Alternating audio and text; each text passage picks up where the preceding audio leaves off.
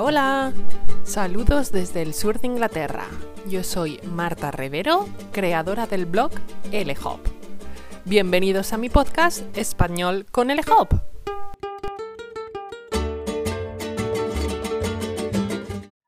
Bienvenido o bienvenida al podcast número 10. El podcast de este mes llega cargado de tradiciones. Hoy vamos a viajar a dos lugares muy diferentes donde se celebran carnavales y además estoy muy muy contenta porque en el episodio de hoy tengo el placer de tener a dos invitadas muy queridas que podrán hablar de sus experiencias en estas festividades. Así que hoy no estoy sola en español con el EHOP.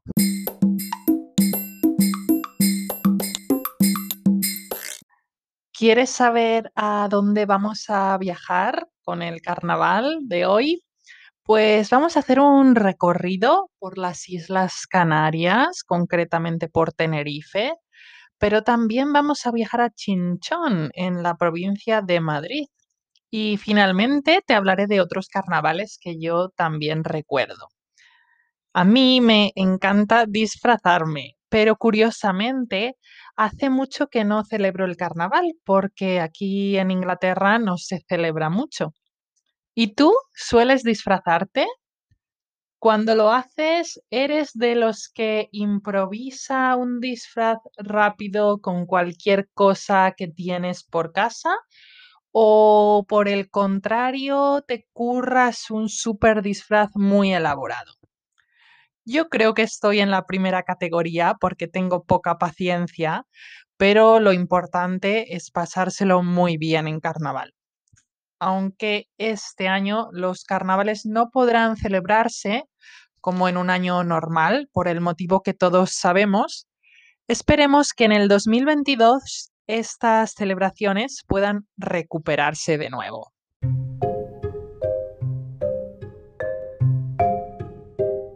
Dependiendo del lugar, los carnavales se celebran durante un par de días o durante varias semanas, pero todos coinciden en algo, y es que son una fiesta de origen pagano que se celebra antes del periodo em, de preparación a la Semana Santa o antes del inicio de la cuaresma.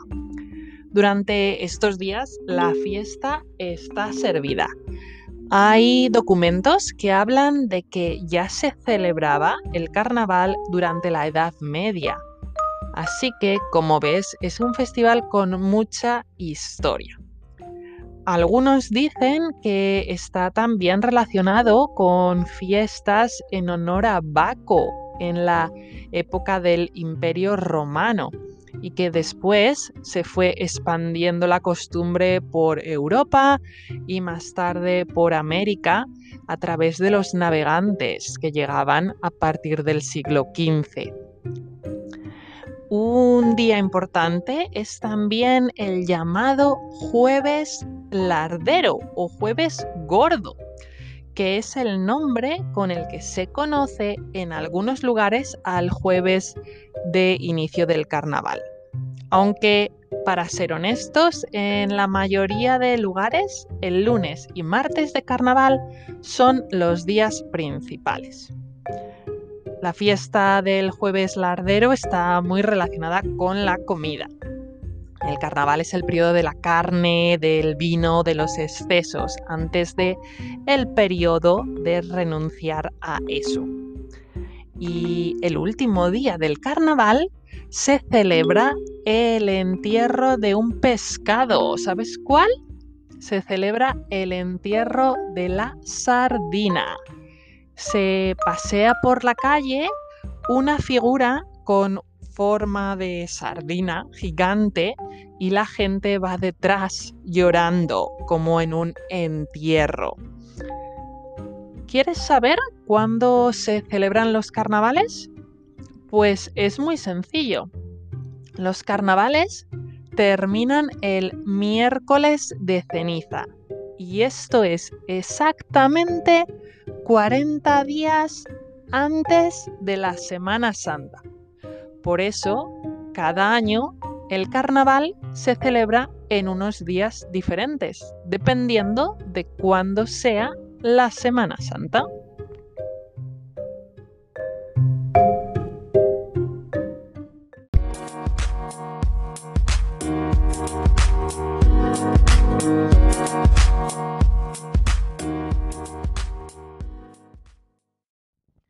Os presento a Leticia, que aunque nos habla desde Inglaterra, es de Tenerife y conoce muy bien estos carnavales, que desde luego en su espectacularidad nada tienen que envidiar a los de Río de Janeiro. Hola Leticia, ¿cómo estás?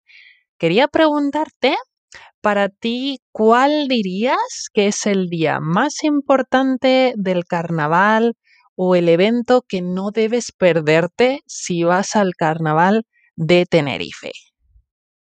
Hola Marta, hola a todos, mi nombre es Leticia y como dice mi amiga Marta, yo vivo aquí en Inglaterra, concretamente en la ciudad de Reading y soy de Tenerife. Bueno, yo respecto al carnaval solo diría que, bueno, es el el segundo mejor del mundo después del de Brasil, pero bueno, yo como soy de Tenerife, pues digo que para mí es el mejor. Hay muchos eventos, son prácticamente dos semanas de carnaval y hay muchos eventos, hay muchas actuaciones, eh, grupos eh, con las comparsas, todos ellos concursan por ser la mejor en, pues las comparsas luchan entre ellas, compiten para ser las mejores, para ver quién es la mejor. Y así pues diferentes agrupaciones. Después hay mucho, mucha fiesta en la calle, tanto de día como de noche. Tenemos lo que es el carnaval de día y el carnaval de noche. Hay orquestas tocando en diferentes puntos de la capital. La capital de Tenerife es Santa Cruz y hay diferentes orquestas y tocando en diferentes localizaciones, diferentes tipos de música.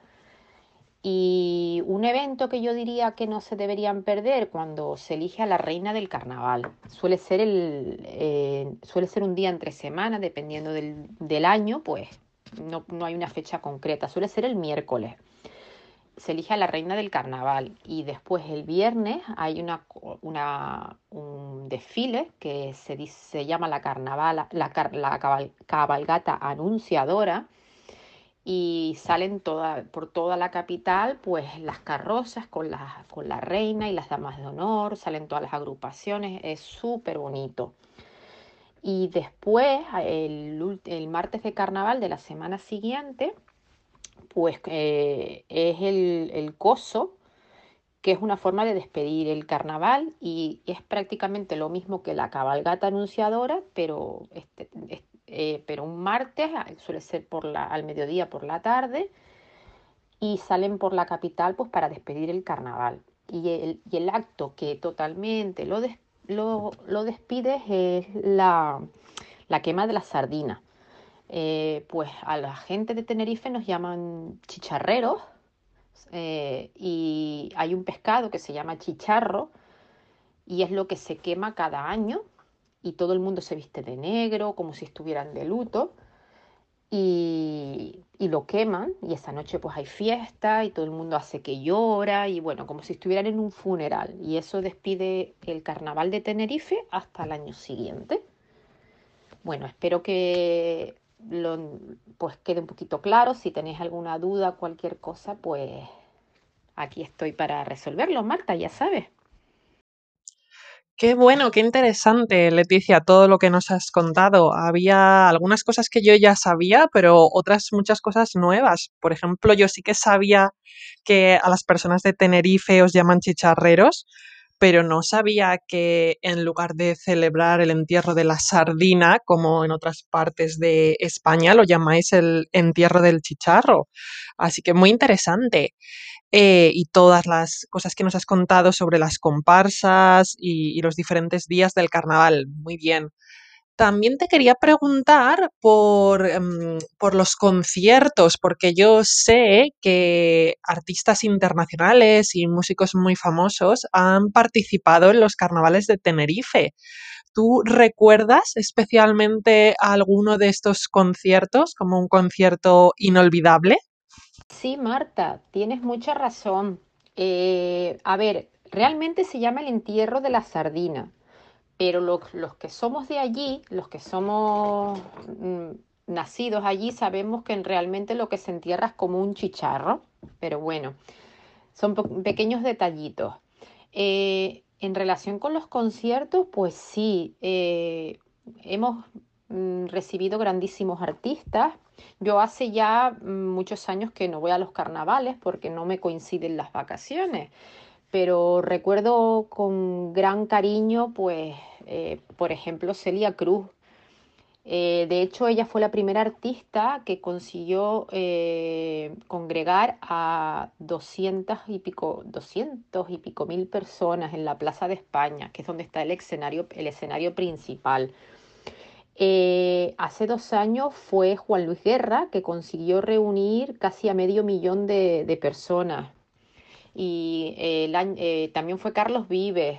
Pues hemos recibido grandísimos artistas. Yo te digo, guardo con muchísimo cariño los recuerdos de, de Celia Cruz, que de hecho fue varios, varios carnavales seguidos. Y para mí fue uno, es uno de los recuerdos más bonitos que tengo de, de los carnavales. Qué bueno, estás nombrando a, artistas geniales. Desde luego me hubiera encantado poder ver a Celia Cruz en su momento.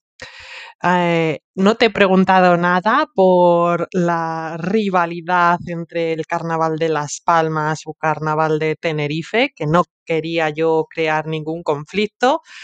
Así que muchísimas gracias, Leticia. Y bueno, vamos a hacer otro cambio. Nos vamos a ir hasta otro carnaval ahora mismo.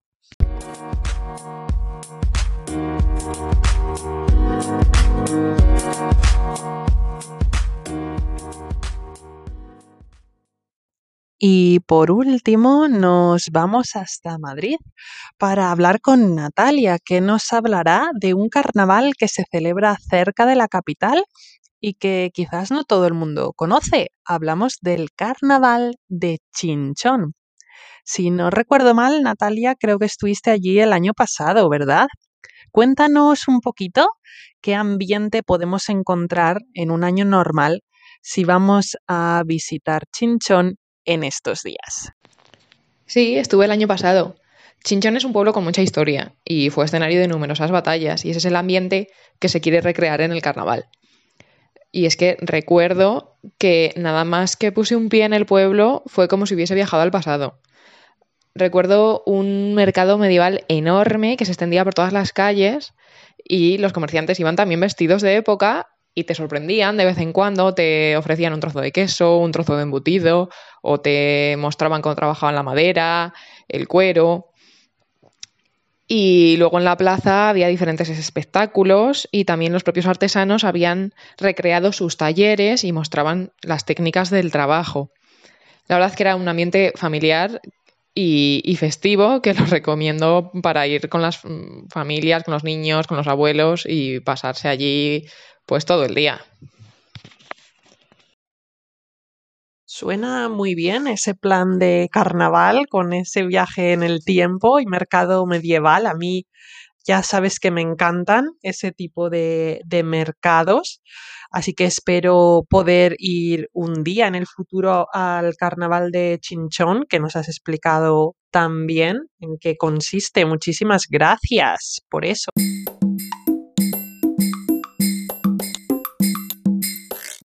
Bueno, y aunque no está relacionado con un país de habla hispana, me ha dicho un pajarito que en el pasado, hace unos años, pudiste visitar el carnaval con mayúsculas y que viste el gran sambódromo de Río durante el carnaval. Así que, por favor, ¿podrías contarnos un poquito más sobre esta experiencia que seguro que a los oyentes les va a encantar.